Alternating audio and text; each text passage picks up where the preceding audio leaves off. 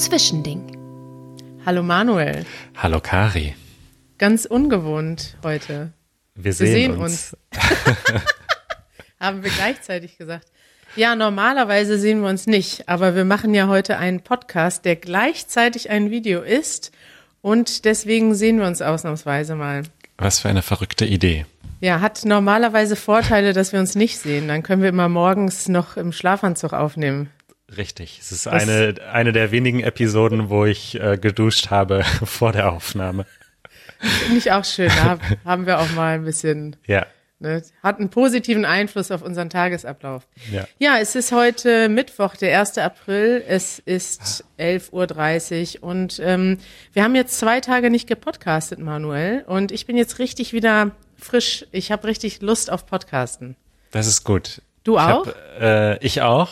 Und äh, ich habe wie immer eine Merkel-Anekdote, also wie fast immer mittlerweile Anekdote, eine Anekdote von Angela Merkel mitgebracht. Sind wir jetzt hier die Merkel-Show oder was? So ein bisschen, oder? Wir haben in der letzten Episode eine, Episo eine äh, Anekdote gehabt, davor auch schon. Ja, Und zwar, ja, erzähl mal. Ich habe nämlich auch noch eine. okay, willst du zuerst oder ich zuerst? Du, du. Okay, also äh, pass auf. Im Moment ist es ja so, wenn äh, aufgrund der Corona-Krise gibt es ganz viele so wichtige äh, Bereiche, die richtig gefährdet da sind, dadurch sind. Zum Beispiel, wenn in einer Feuerwehrmannschaft sich einer infiziert, dann muss im Grunde die ganze Ja. Mannschaft ähm, unter Quarantäne gestellt werden, weil die ja dann äh, alle ähm, Hochrisiko sind und dann können die nicht mehr ähm, Einsätze fahren. Und auf der Insel Rügen, eine kleine Insel, Hast du die Äh, gleiche Nachricht gelesen wie ich? hast du die auch gelesen? eine kleine Insel äh, in Deutschland. Ähm, dort hat sich die Freiwillige Feuerwehr freiwillig in Quarantäne begeben, also in Selbstisolation, also auch von ihren Familien. Also die verbringen quasi jetzt ihre gesamte Zeit auf der Wache, damit sich auf keinen Fall jemand ansteckt, damit sie auf jeden Fall weiter ausrücken können. So, Ja. und das fand Angela krass. Merkel ganz schön krass. Und das fand unsere Bundeskanzlerin, die ja auch in der Isolation ist im Moment, so toll, dass sie sich gedacht hat, da rufe ich mal an und bedanke mich bei der Mannschaft. Ja, und ist- das war aber auch noch so, dass das ihr Wahlkreis ist. Also sie ja, kommt stimmt, aus stimmt. der Region und deswegen als Politiker, ich meine, Angela Merkel könnte theoretisch das egal sein, die ist jetzt eh Bundeskanzlerin, aber man hat natürlich eine Verbindung zum Wahlkreis. Das sind ja die Leute im besten Fall, die einen auch direkt wählen können. Und Stimmt. da hat man dann noch mal ein bisschen Richtig. Bezug ja. zu. Sie ist da richtig Abgeordnete noch in diesem, in diesem Ja, Wahlkreis. ja. So. Und jetzt ruft sie da an, um sich zu bedanken. Und es gibt in Deutschland super viele so äh, Radioshows, die so Imitatoren haben. Es gibt super viele Merkel-Imitatoren, die die Stimme so nachmachen und die dann irgendwelche Scherzanrufe machen. Und jetzt dachte der Typ von der Feuerwehr, ja, das ist sicher irgendein Radiosender, der uns verarschen will und hat einfach aufgelegt. Und äh, ja, und dann hat das Büro von der Kanzlerin angerufen und gesagt, also das war jetzt tatsächlich die Bundeskanzlerin. Äh, würde es dann jetzt gerne noch ein zweites Mal versuchen. und beim zweiten Mal hat es dann geklappt.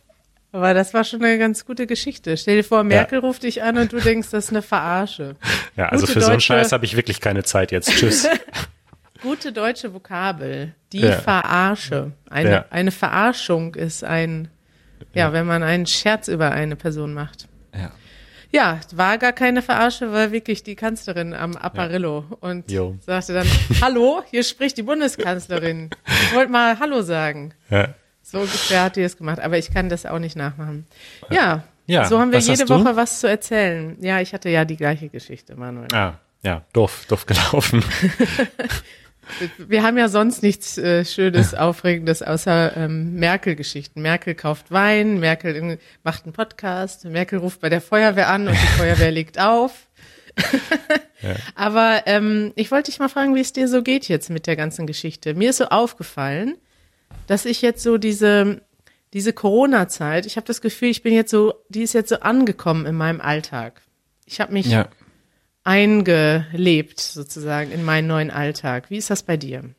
Ich habe mich auch dran gewöhnt, würde ich sagen. Und ich bin eh daran gewöhnt, viel zu Hause zu sein. Und für mich ist das irgendwie völlig in Ordnung. Aber gleichzeitig habe ich voll oft so Momente, wo ich mir einfach denke, wie krass, also wie, was, wie krass, was das einfach für eine Situation ist, in der wir gerade sind und in der die Welt ist. Und ich lese die Nachrichten aus aus der Welt und habe manchmal so Momente, wo ich mir, wo ich dann auch in so eine Traurigkeit so ein bisschen verfalle und mir denke, oh mein Gott, das ist gerade richtig schlimm. So. Ja. ja, krass. Das habe ich jetzt ja. diese Woche zum ersten Mal nicht mehr und das finde ich ganz cool. Ich hatte so in der ersten Woche hatte ich diese Schockmomente immer noch, dass ich aufgewacht bin und dachte, ja. ah, schöner normaler Tag und dann plötzlich realisiert habe, nein, das ist kein schöner normaler Tag, das ist Ausnahmezustand. Und in der zweiten Woche habe ich mich dann mehr darum, war ich eigentlich viel zu viel im Stress und habe mich darum gekümmert, meinen Alltag und unsere Arbeit neu zu strukturieren. Ja. Also die Videos zu produzieren ist jetzt schwieriger geworden. Dafür machen wir jetzt aber mehr ähm, Podcasts und das ist ja auch eine schöne Geschichte. Und viele Leute schreiben uns, wir bekommen so viele E-Mails wie nie zuvor. Ja. Ja, und diese Woche habe ich das Gefühl, jetzt Jetzt bin ich angekommen. In dieser neuen Realität, ja, das ist doch gut. Ja. Ich habe noch ein Thema mitgebracht. Ja. Und zwar ein, äh, ich habe zwei Themen noch mitgebracht. Erstmal wollte ich dir sagen, ein Follow-up zum Thema John Oliver. Ich habe ja, ja, letzte Woche gemeckert, dass der nicht auch mal zu Hause was ähm, produziert. Ich gucke sehr gerne John Olivers Show Last Week Tonight. Und er hat das jetzt. Ich wollte das gerne mal äh, verkünden, weil dann, ich habe ja letzte Woche gesagt, dass er das nicht hinbekommt, zu Hause zu produzieren. Aber er hat jetzt zu Hause eine Show produziert. Hast du die gesehen? Ja, ich habe es tatsächlich schon gesehen. Ja. Und ich muss mal sagen, das ist jetzt wirklich die professionellste Show von all den amerikanischen Late-Night-Hosts. Also rein produktionstechnisch, weil ich war ja, ja überrascht, dass die Leute riesige Teams haben, riesige Studios und dann sobald die Technik nicht mehr da ist, ähm, auf sich allein gestellt sind und halt, eigentlich muss man dann halt dazu übergehen, was wir machen, YouTuber sein, ne? Man stellt eine Kamera auf, stellt sich davor und redet halt da rein. Ja. Und das, da war ich doch überrascht, dass das gar nicht alle so gut ähm, können plötzlich. Oder halt eben, ja, dann Stephen Colbert sitzt dann da mit seinem Handy, mit seinem iPhone und redet in seine AirPods und die Quali ist einfach super schlecht. Und John Oliver hat jetzt eigentlich, die haben ihm, glaube ich, Equipment gebracht ja. Er hat so sein Studio zu Hause nachgebaut und hat dann da aufgenommen. Und dann hat er gestern, hat er war ja nämlich bei Stephen Colbert zu Gast, digital, und hat erzählt, wie er das gemacht hat. Und er, er, das hat er sehr lustig erzählt. Er hat nämlich erzählt, er hatte dann auch einen, einen Zoom-Call. Und in dem Call haben ihm dann seine Mitarbeiter genau erklärt, wie er diese, dieses Equipment an, an, aufbaut und benutzt. Und er meinte, er wäre so überfordert gewesen, hätte sich gefühlt wie so ein Flugzeugpilot. Also wie jemand, der noch nie ein Flugzeug geflogen hat, der jetzt gerade navigiert wird, wie er den Flug, das Flugzeug landen muss. Das ja. Sehr witziger äh, Ausschnitt. Ich habe den mal hier. Ich, wir verlinken den mal in den Show Notes. Jo, cool. Ja, Manuel, verfolgst ja. du noch die Nachrichten oder sagst du, nee, jetzt ist auch, ich kann mich nicht jeden Tag mit den schlechten Doch. Sachen. Doch, Doch, ja? ich bin News Junkie, ja. Und was Moment ist dir da so aufgefallen in, letzten, in letzter Zeit? Ist das ein Quiz? Gab es nee, jetzt irgendwas Spezifisches oder?